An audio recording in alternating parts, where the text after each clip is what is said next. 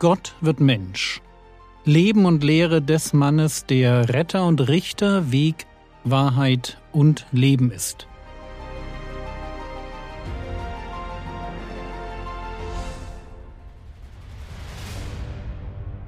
Episode 56 Das Kindheitsevangelium des Thomas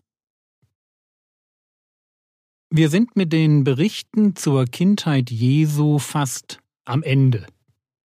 Maria, Josef und Jesus sind nach Nazareth gezogen und wir lesen in Lukas Kapitel 2, Vers 40. Das Kind aber wuchs und erstarkte, erfüllt mit Weisheit und Gottes Gnade war auf ihm. Das ist alles, was wir in der Bibel über Jesu Kindheit lesen, alles bis auf eine Geschichte, die den zwölfjährigen Jesus betrifft, als der nach einem Passafest alleine in Jerusalem zurückbleibt. Die Bibel ist erstaunlich zurückhaltend, wenn es um die Kindheit Jesu geht. Aber es gibt andere sogenannte Evangelien, apokryphe Schriften aus dem zweiten Jahrhundert, die diese Lücke füllen. Allen voran das sogenannte Kindheitsevangelium des Thomas. Das Kindheitsevangelium des Thomas darf man nicht mit dem sogenannten Thomas-Evangelium verwechseln. In beiden Fällen wird der Text einem Thomas zugeschrieben, aber das ist es dann auch schon mit den Ähnlichkeiten. Das Thomas-Evangelium ist eine Sammlung von Jesus-Aussprüchen, enthält aber keine Wundergeschichten. Das Kindheitsevangelium des Thomas hingegen enthält zahlreiche kurze Erzählungen, die meisten davon eher wunderlicher Natur.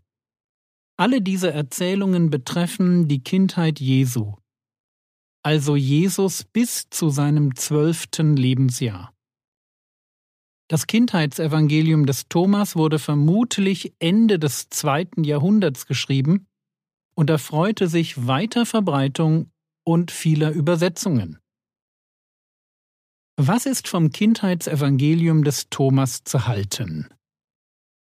Grundsätzlich möchte ich eine Vorbemerkung zu apokryphen Texten machen. Viele Christen wissen, dass es die Apokryphen gibt. Das sind Texte, die in der Lutherbibel zwischen dem Alten und dem Neuen Testament eingefügt sind.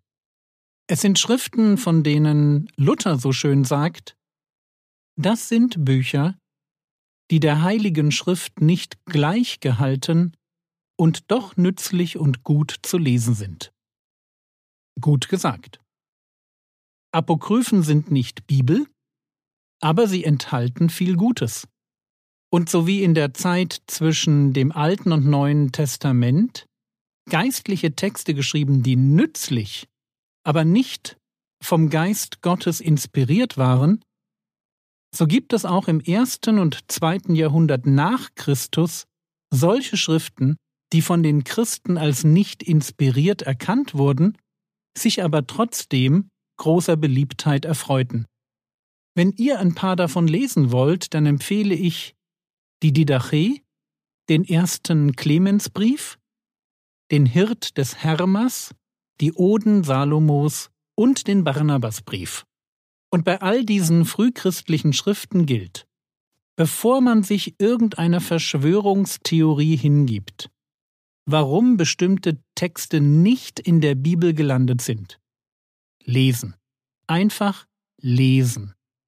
Wer den Geist Gottes hat und seine Bibel kennt, der wird allein durchs Lesen merken, dass es einen Unterschied gibt, ob ich das Matthäusevangelium oder das Thomasevangelium lese. Bitte habt keine Angst davor, dass diese anderen frühchristlichen Schriften euren Glauben zerstören könnten. Tun sie nicht. Sie werden euch eher an der ein oder anderen Stelle zum Schmunzeln bringen. Und so wie es unter diesen geistlichen Texten aus den ersten beiden Jahrhunderten solche gibt, die von gläubigen Leuten geschrieben sind, deren Gedanken einem wirklich gut tun, wie heute eine Predigt oder hoffentlich dieser Podcast. So gab es damals auch schwarze Schafe. Sektierer, die Texte verfassten mit angeblichen Jesus-Zitaten. Fälschungen, die nur dazu dienten, ihre Sicht und ihr falsches Evangelium zu fördern. Und in diese Rubrik gehört meines Erachtens das Kindheitsevangelium des Thomas. Wie schon gesagt, es ist eine Sammlung von Wundergeschichten aus der Kindheit Jesu. Manches ist ganz süß, anderes total schräg. Und deshalb bitte lest das Kindheitsevangelium durch. Das sind knapp zehn Seiten, das geht wirklich schnell. Und wenn ich es durchlese, dann fallen mir beim Lesen sofort folgende Dinge auf. Erstens wird das Kind Jesus als zorniger Junge, mit dem man sich besser nicht anlegt, dargestellt. Kindheitsevangelium des Thomas Kapitel 4, die Verse 1 und 2. Als Jesus wieder einmal durchs Dorf ging, kam ein Junge gelaufen und rempelte ihn an der Schulter an. Jesus wurde wütend und sagte, Du sollst deinen Weg nicht weitergehen. Sofort fiel der Junge um und war tot. Einige Leute, die das mit angesehen hatten, wunderten sich, woher kommt dieses Kind nur? Jedes seiner Worte wird ja sofort Wirklichkeit. Und die Eltern des toten Jungen liefen zu Josef, machten ihm Vorhaltungen und sagten, mit so einem Kind kannst du nicht bei uns im Dorf wohnen. Bring ihm doch lieber bei, zu segnen, anstatt zu fluchen. Denn er bringt unsere Kinder um. Jesus der zornige Junge, mit dem man sich besser nicht anlegt. Zweiter Punkt. Das Kind Jesus ist in einer zutiefst patriarchalisch geprägten Gesellschaft alles andere als ehrerbietig im Umgang mit seinem Vater Josef. Wir müssen den Text, den wir eben gelesen haben, nur weiterlesen. Kapitel 5, die Verse 1 bis 3. Da rief Josef seinen Sohn zu sich, knöpfte ihn sich vor und wies ihn zurecht. Warum tust du so etwas? Die Leute müssen leiden und dann hassen, und verfolgen sie uns. Jesus erwiderte, ich weiß, dass dies nicht deine Worte sind. Trotzdem sage ich lieber nichts, weil du es bist. Die Leute aber sollen ihrer Strafe nicht entgehen. Kaum hatte er das gesagt, da erblindeten die Leute, die ihn angeklagt hatten. Als Josef wieder einmal sah, dass Jesus so etwas tat, stand er auf und zog ihm die Ohren lang. Doch der kleine Jesus wurde böse und sagte zu ihm, es reicht jetzt, das du suchst und nicht findest. Dein Tun hat keinen Sinn, das war nicht klug von dir. Du weißt doch, dass ich zu dir gehöre, mach mich doch nicht traurig. Also ein kleiner Jesus, der überhaupt nicht einsieht, dass er etwas falsch gemacht haben könnte, sondern noch seinen Vater anmeckert. Und ein dritter Punkt. So wie er mit seinem Vater umgeht, so geht er auch mit seinen Lehrern um. Er wird als jemand dargestellt, der seinen Lehrern haushoch in puncto Wissen überlegen ist, der sogar über geheimes Wissen verfügt. Und wehe, sie geben diesem Jesus eine Ohrfeige. Weit davon entfernt, seine Feinde zu lieben, wird so ein Lehrer sofort verflucht. Jesus ist im Umgang mit seinen Lehrern so rabiat, dass es heißt, Kindheitsevangelium des Thomas Kapitel 15 Vers 3, als aber Josef das hörte, wurde ihm Angst und Bange, und er lief schnell zum Schulhaus, denn er befürchtete, dass auch dieser Lehrer zum Krüppel werden könnte. Was uns das Kindheitsevangelium des Thomas präsentiert, ist ein unberechenbares Kind, das nach Belieben Wunder tut. Da sind auch schöne Sachen dabei, wie Totenauferweckungen, Spatzen aus Lehm, die lebendig werden, Krankenheilungen, eine besonders reiche Ernte oder Jesus macht ein Brett länger, damit Josef es für ein Bettgestell verwenden kann. Im Zentrum dieses Evangeliums steht aber die Unberechenbarkeit des kleinen Jesus. Und natürlich seine Andersartigkeit. Niemand kommt zurecht mit ihm klar. Und wehe, man legt sich mit ihm an.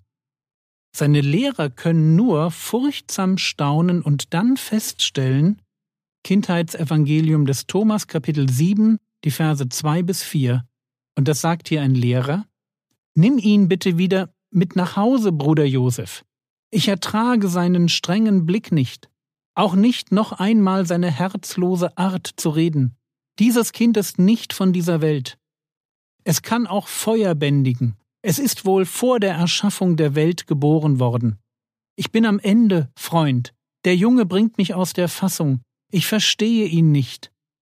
Ich wollte einen Schüler, doch einen Lehrer habe ich bekommen. Und wenn alle wissen, dass ein Knirps mich eines Besseren belehrt hat, was soll ich da noch sagen? Ich weiß es nicht, Freunde. Denn ich habe weder Anfang noch Ende davon verstanden. Ich bitte dich also, Bruder Josef, nimm ihn wieder mit nach Hause. Dieses Kind ist irgendwie etwas Großes, ein Gott, ein Engel oder ich weiß nicht was. So viel zum Kindheitsevangelium des Thomas.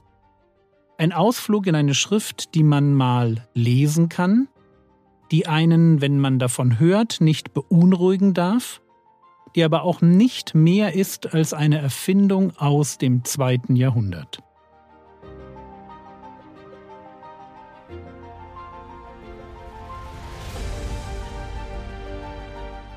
Was könntest du jetzt tun? Du könntest dir das Buch Das Neue Testament und frühchristliche Schriften von Berger und Nord kaufen und das Kindheitsevangelium des Thomas lesen. Das war's für heute. Morgen geht es weiter. Skripte zu den Episoden finden sich in der App und auf frogwords.de. Der Herr segne dich, erfahre seine Gnade und lebe in seinem Frieden. Amen.